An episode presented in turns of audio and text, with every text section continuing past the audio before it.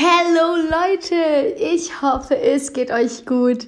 Es ist für mich so eine krasse Ehre, heute die Message bringen zu dürfen. Ich freue mich so sehr. Ich habe diese Woche schon auf Instagram erzählt, dass ich heute predigen würde und habe gleich gesagt, dass das Thema, was mir seit Wochen auf dem Herzen brennt, wirklich kein einfaches Thema ist. Gott spricht wirklich seit Wochen mit mir darüber. Egal was ich in der Bibel lese, stoße ich immer wieder darauf. Und ich dort durfte schon so viel lernen darüber. Und daher möchte ich heute einfach einladen, dein Herz wirklich weit für das zu öffnen, was Gott zu dir sagen möchte. Wenn du möchtest, kannst du gerne was zum Schreiben holen oder deine Notizen-App auf dem Handy öffnen. Lass einfach zu, dass diese Message eine Veränderung in deinem Herzen und in deinen Taten hervorbringt. Amen, Church. Amen.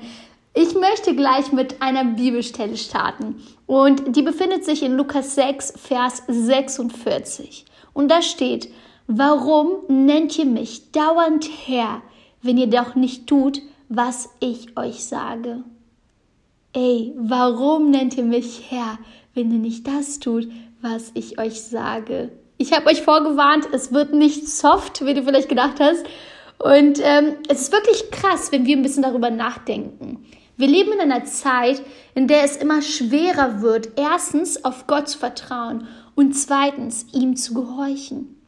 Wir sprechen immer so oft in den Predigten über Dinge, die Gott uns bietet, über all die Sachen, die wir in Gott finden. Aber heute geht es um das, was Gott verlangt.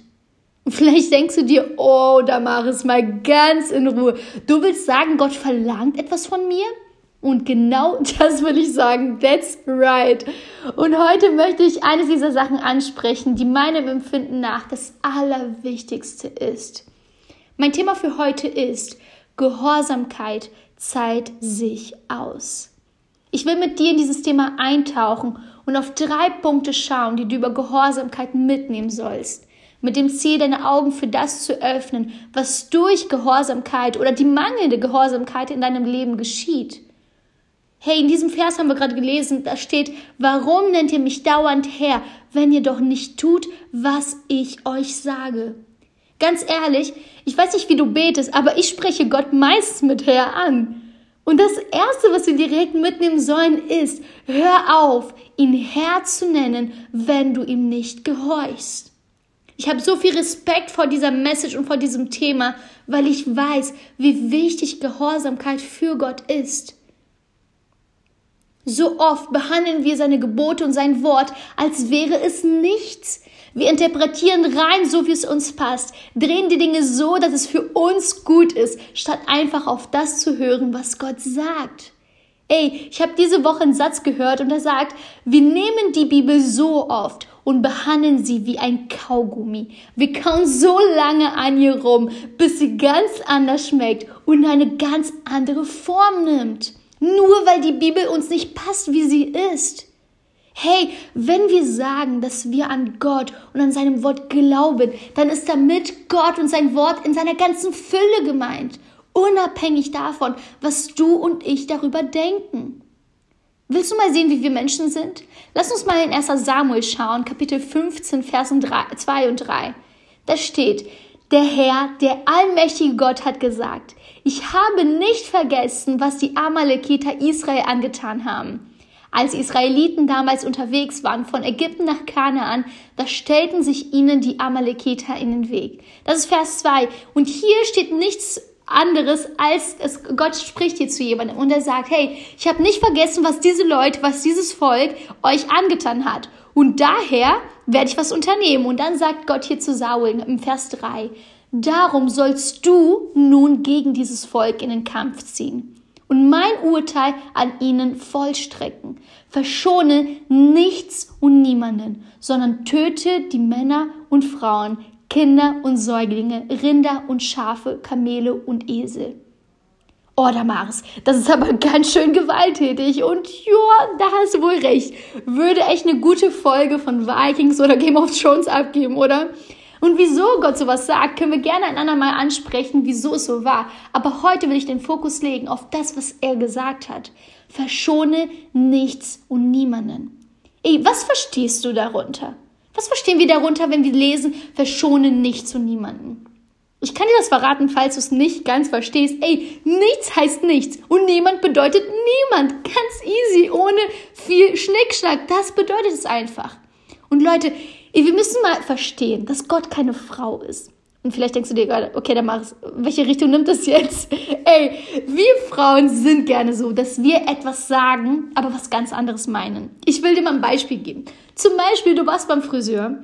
Du als Frau, stell dir das vor, du hast so 300 Euro dort gelassen. Und das ist für Frauen gar nichts Unvorstellbares. Ich kenne viele, die so viel Geld ausgeben beim Friseur. Und dann warst du da und du hast echt fast neue Haare implantiert. So anders siehst du aus. Du hast die Haarfarbe verändert. Du hast deinen Schnitt geändert. Und du hast hier was gemacht und unten was und oben und ach, alles sieht anders aus. Du kommst nach Hause, spazierst hin und her vor deinem Mann und nach 30 Minuten schaut er dich endlich an und du denkst, yes, endlich hat er gemerkt und sagt jetzt was dazu. Und aus ihm kommt dieser liebevolle Satz. Schatz, Wann gibt's heute Essen? Ey, ich glaube, Gott spricht zu uns heute, Church. Ey, du würdest dir am liebsten danach den Kopf abrasieren. So sauber bist du. Weil du dir denkst, ey, wie kann er das nicht merken? Warum sagt er nichts zu meinen neuen Haaren? Und dann gehst, dann gehst du kochen und beim Abendessen am Tisch ist diese angespannte Stimmung. Und der Mann fragt, ey Schatz, ist alles gut? Und weil er, Männer merken sowas. Zwar merken sie nicht alles, aber sowas merken sie, wenn die Stimmung angespannt ist. Und er fragt dich, Schatz, ist alles gut? Und was sagen wir darauf? Ja, alles super. Meine, ey, mir geht's super. Mir ging's noch nie besser. Super genervt antworten wir darauf. Und zum Glück passiert sowas bei uns zu Hause nicht, weil ich immer vorher ankündige, dass ich zum Friseur gehe. Ich schreibe Gabriel, wenn ich gerade vom Friseur nach Hause komme, Friseur, ganz groß geschrieben. Und so haben wir so einen Stress. Also wirklich ist eine Empfehlung an euch, ein Ratschlag. Aber so ist Gott einfach nicht, Leute. Er meint das, was er sagt. Er sagt nicht, dass etwas gut ist, wenn es nicht gut ist. Hey, er meint wirklich das, was er sagt. Und wenn wir die Geschichte weiterlesen, sehen wir, was dann passiert ist nach dem, was Gott zu Saul gesagt hatte. Nämlich hat Saul das nicht ganz so befolgt, wie Gott es gesagt hatte. Ey, Samuel, Saul hat da die besten Schafe, er und seine Soldaten, die haben die besten Schafe mitgenommen, die besten Tiere, mit dem Ziel, das Gott zu opfern. Aber das war nicht der Befehl. Ey, die haben einen Befehl bekommen, nämlich alles, was lebt, zu töten. Und wir sehen dann im Vers 10, wie Gott zum Prophet Samuel geht und sagt, wie sehr es bereut, Saul zum König gemacht zu haben, weil er ihm ungehorsam war. Samuel geht dann damit zum König Saul, um mit ihm zu reden und überhaupt zu verstehen, was da passiert ist und warum er Gott nicht gehorcht hat. Und dann lesen wir das im Vers 20. Also 1 Samuel Kapitel 15, Vers 20. Aber ich habe dem Herrn doch gehorcht, versuchte Samuel sich zu rechtfertigen. Und ich weiß nicht, ob du dich da wiedererkennst. Ich erkenne mich da wieder. Aber ich hab's doch versucht. Ey, ich hab's doch getan. Und wir diskutieren da ewig hin und her. Aber es geht weiter. Er erzählt, ich bin dorthin gegangen, wohin er mich geschickt hat. Super gut gemacht. Agag, den König von Amalek, habe ich gefangen hierher gebracht und die anderen Amalekiter ließ ich alle umbringen. Ey, Glückwunsch, Saul. Richtig gut gemacht. Also bis hierhin hört sich sogar noch gut an. Aber dann geht's im Vers 21 so weiter. Meine Leute haben bloß einige Schafe und Rinder als Beute mitgenommen. Und ich kann dir sagen, es sind nur die besten von all den Tieren, die vernichtet werden sollten. Das Volk ließ sie leben, um sie hier in Gilgal dem Herrn, deinem Gott, zu opfern. Ey, ich finde, eigentlich hört sich es super an. Ich meine, wo ist das Problem? Sie wollten doch nur Gott die besten Tiere opfern. Das waren nicht mal irgendwelche Tiere, sondern die besten Tiere. Also daran ist ja eigentlich nichts Schlimmes. Aber das, was Samuel ihm darauf antwortet, war für ihn und muss für uns wie ein Schlag ins Gesicht sein. Aber so richtig in your face, so richtig bam. Und zwar steht im Vers 22 folgendes.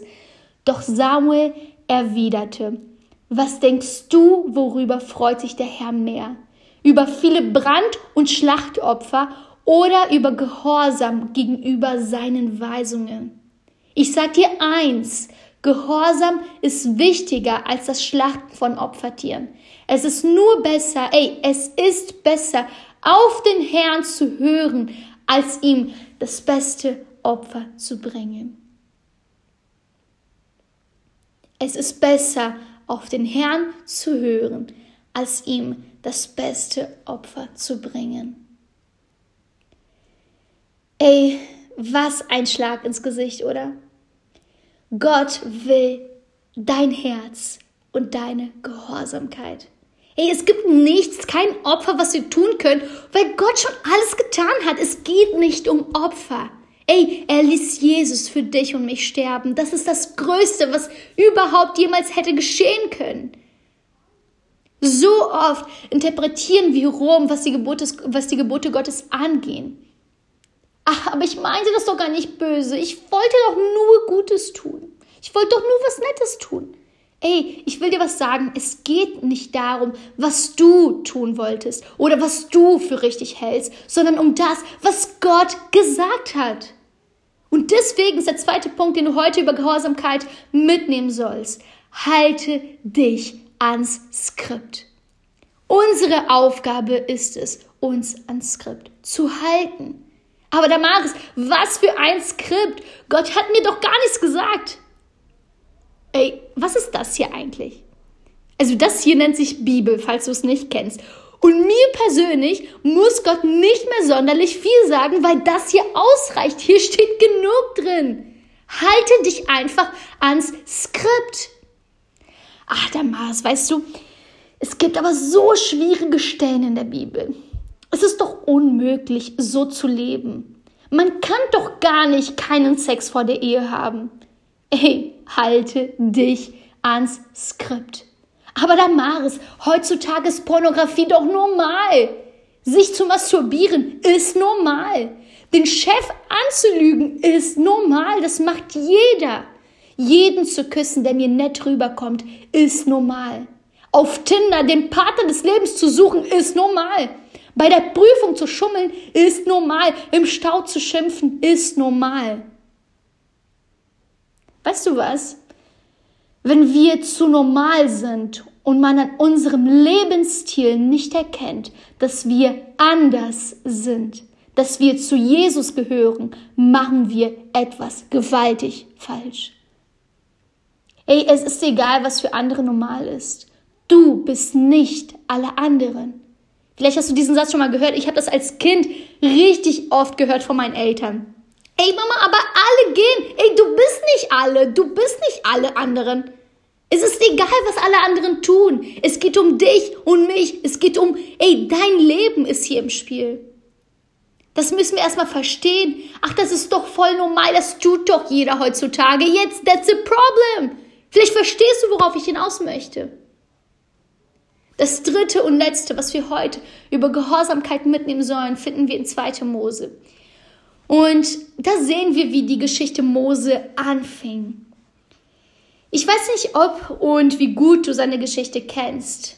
Vielleicht hast du mal was davon gehört, dass er das Rote Meer in zwei geteilt hat und das gesamte Volk Israel da durchgegangen ist. Oder von allen anderen Wundern, die er vollbracht hatte. Und wenn man diese Sachen hört, stellt man sich doch einen krassen Mann vor. Also zumindest habe ich das immer gedacht, so der krasse Mann, ey. Einen mutigen Mann stellt man sich da vor. Ein Mann, der Gott kannte, der Gott vertraute. Also fast so Gott 2.0, würde man sich denken. Aber leider war das nicht ganz so. Mose war alles andere als mutig. Er hat ständig an sich und an Gott gezweifelt. Im Kapitel 3 von 2. Mose fängt seine Berufung an und Gott erscheint ihm höchst persönlich und beruft ihn. Ey, könnt, kannst du dir das mal vorstellen? Dass Gott einfach ihn höchst persönlich beruft. Ey, was eine Ehre. Und wir sehen aber wieder, mal wieder sehen wir, wie geduldig Gott einfach ist. Wie unbeschreiblich geduldig Gott einfach ist. Weißt du warum? Mose hat so sehr an sich gezweifelt weil er nicht gut darin war zu reden, zu sprechen und schon gar nicht vom Menschen zu reden. Man sagt, dass er vielleicht sogar gestottert hat. Ey, wir sehen die ganze Zeit im Kapitel 3 und 4, wie Mose immer wieder darauf beharrt, dass er unfähig ist, dass er es nicht kann, dass er nicht der Richtige ist. Und auf der anderen Seite sehen wir, wie Gott ihn immer wieder vom Gegenteil überzeugt und ihn quasi überreden muss, seine Berufung nachzugehen. Ey, wie verrückt ist es denn? Und bis hierhin hört sich jetzt alles super an, aber nach diesem ganzen Hin und Her, nachdem Gott ihn tausendmal gefühlt überredet hat und so geduldig mit ihm war, machte sich Mose endlich auf den Weg nach Ägypten, um das zu tun, was Gott ihm beauftragt hat. Nämlich das Volk Israel zu befreien. Und plötzlich bin ich da auf ein Vers gestoßen, was ich zuvor wirklich noch nie wahrgenommen hatte. Ich weiß nicht, ob du diese Stellen, vielleicht liest du die Bibel so in deinem Alltag, das würde ich dir wirklich wärmstens empfehlen. Das ist so, so gut. Wir werden einfach so erfüllt und das ist die einzige, und ich betone einzige Art und Weise, Gott wirklich zu kennen, unseren Skript zu kennen. Und das habe ich immer, also das tue ich immer wieder, jeden Tag versuche ich mir wirklich bewusst Zeit für Gott zu nehmen. Und ich habe das diese Woche gelesen und ich war einfach schockiert, als ich auf diesen Vers gestoßen bin. Weil wir lesen zwar immer wieder die Bibel und oft lesen wir einfach diese Stelle 5000 Mal, aber es ist so verrückt, wie uns immer neue Dinge offenbart werden und wie wir auf einfach neue Dinge äh, einfach stoßen. Und das steht in 2. Mose, Kapitel 4, Vers 24. Als Mose und seine Familie einmal unterwegs übernachteten, steht hier, fiel der Herr über Mose her und wollte ihn töten. Also ich weiß nicht, wie das auf dich wirkt. Aber ich saß auf meinem Bett, als ich das gelesen habe. Und ich dachte mir, in dem Moment habe ich meine Bibel so aufs Bett gepackt, weil ich mir so, nee, was ist hier los? Wo bin ich hier gelandet? Warte, welche Geschichte lese ich gerade hier? Habe ich vielleicht irgendwie zehn Seiten zu viel gegriffen? Was ist hier los? Er wollte doch gerade das tun, was Gott gesagt hat. Warum will ihn Gott jetzt plötzlich töten? Also es ergibt keinen Sinn. Im Zusammenhang ergibt es einfach keinen Sinn. Und ich wollte das wirklich verstehen, weil in dem Moment war ich richtig, richtig entsetzt, als ich das gelesen habe. Weil man begleitet die ganze Zeit, wie er da im Kapitel 3, wie Gott wirklich Mose überredet, dieses Hin und Her und ach Gott, ich kann nicht, doch Mose, du kannst. Und Gott sucht immer nach einer Lösung für Moses Probleme, für alle Argumente, die Mose dagegen findet. Und plötzlich will er ihn töten. Und ich habe mir, was passiert hier? Und ich habe weitergelesen, um zu versuchen, das plötzlich zu verstehen, was da gerade abging. Und ich habe dann 2. Mose 4, Vers 25, den ersten Teil werde ich jetzt lesen, und Vers 26 gelesen. Da steht, da nahm Zippora, das ist Moses Frau, rasch einen scharfen Stein, schnitt die Vorhaut am Glied ihres Sohnes ab. Und im Vers 26 steht, da verschonte Gott Moses Leben. Weißt du, was hier passiert ist? Viele Jahre zuvor, als Gott Abraham berufen hat und ihm alles versprochen hat, was du in 1. Mose 17 lesen kannst, setzte Gott eine Regel. Ey, das ist so Kapitel vor, bevor das alles passiert ist, kam gerade das mit Abraham. Und diese Regel besagte, dass jeder Junge, also jeder Mann, der Abrahams Nachkommen ist, dass der beschnitten werden sollte. Und zwar acht Tage nach seiner Geburt. Das war die Regel, das war das Gebot, ganz easy zu verstehen. Das Problem ist, dass das kein Kind von Mose schon viel älter war. Also hatte Mose dem Befehl Gottes, die männlichen Kinder zu beschneiden, nicht gehorcht. Und weißt du, was ich hier erstaunlich finde? Gott war bereit, deswegen den zu töten, den er so lange überreden musste. Ey, er war bereit, Mose zu töten, weil Mose ein Gebot ignoriert hat. Weißt du, was ich daraus lerne? Und damit ist es der dritte und letzte Punkt. Für Ungehorsam gibt es Konsequenzen. Wir müssen verstehen, viele können berufen sein, aber die Berufung erleben und erfüllen werden nur die, die Gott gehorchen. Denk nicht, ach, ich bin safe raus. Gott hat gesagt, dass er das und das in meinem Leben tun würde. Yes, und das wird er, solange du gehorsam bist. Und vielleicht fühlst du dich gerade verloren und denkst dir, boah, Damaris, das alles, was du erzählt hast, bin ich. Das bin ja ich. Ich passe einfach in jedes Beispiel von dem, von Ungehorsam rein. Ich glaube zwar an Gott, aber ich lebe nicht ganz nach der Bibel. Ich gehe sogar in die Church jeden Sonntag. Ich nehme an äh, Online-Gottesdiensten teil und ich bin voll aktiv. Aber irgendwie lebe ich nicht ganz nach der Bibel. Heißt das, Gott wird mich umbringen? Weißt du, was das Unglaubliche an Gott ist? Wenn wir aufrichtig zu ihm kommen, ihn um Vergebung bitten, so wirklich Buße tun dann wäscht er uns von all unserer Schuld rein. Hey, was haben wir da gelesen, nachdem Moses Frau ihr Sohn beschnitten hat? Da stand, da verschonte Gott Moses Leben. Ey, Gott ist ein Vater. Er ist nicht heiß darauf, uns zu bestrafen. Ey, so oft denken wir Kinder das.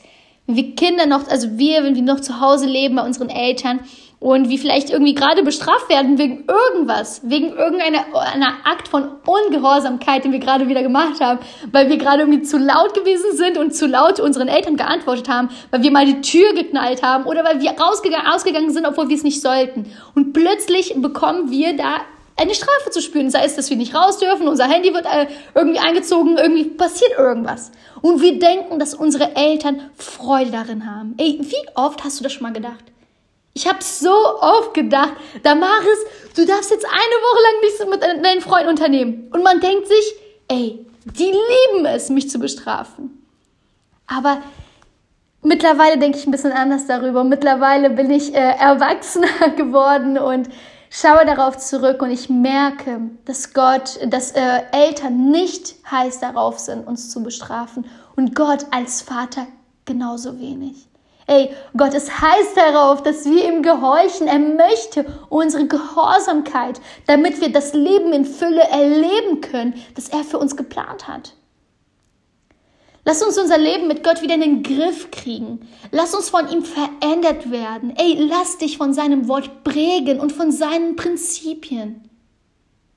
Letztens hat Jenny in der Moderation der Online Celebration bei dem Part der Investition einen Satz gesagt, den ich nicht vergessen werde.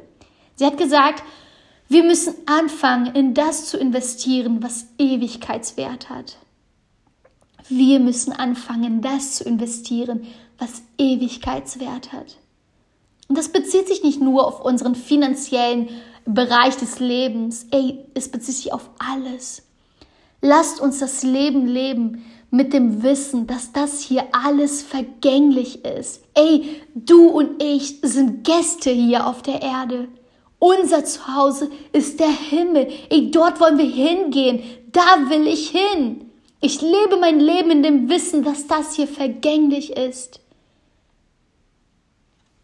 Wenn du anfangen willst, das zu erleben, was der Himmel lebt, dann fange an, so zu denken, wie der Himmel denkt.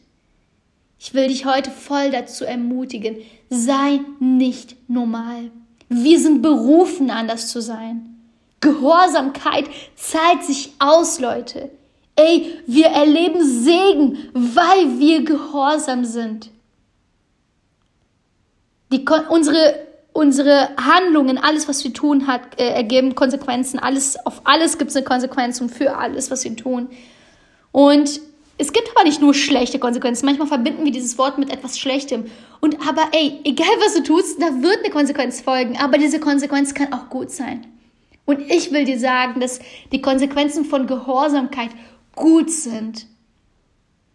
Ey, lass uns einen anderen Step mit Gott gehen. Lass uns in ein anderes Level reingehen. Ey, wo ein Level, in dem wir gehorsam sind. Ein Level, in dem wir sagen, ey Gott, ich will auf das hören, was du sagen möchtest. Und ich will dem befolgen. Ich will deinen Geboten befolgen.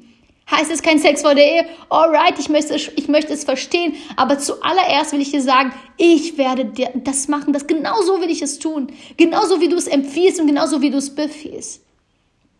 Ey, lass uns wirklich unsere Herzen verändern.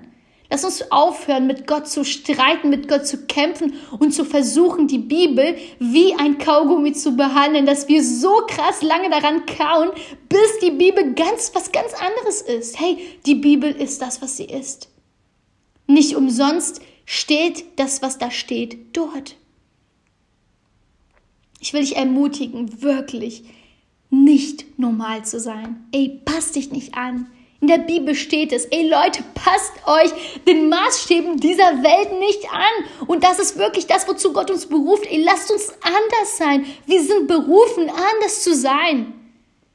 Und das hört sich krass an, aber ey, herzlichen Glückwunsch. That's it. Ey, das ist Evangelium, das ist Christsein, das bedeutet es. Es bedeutet krass anders zu sein.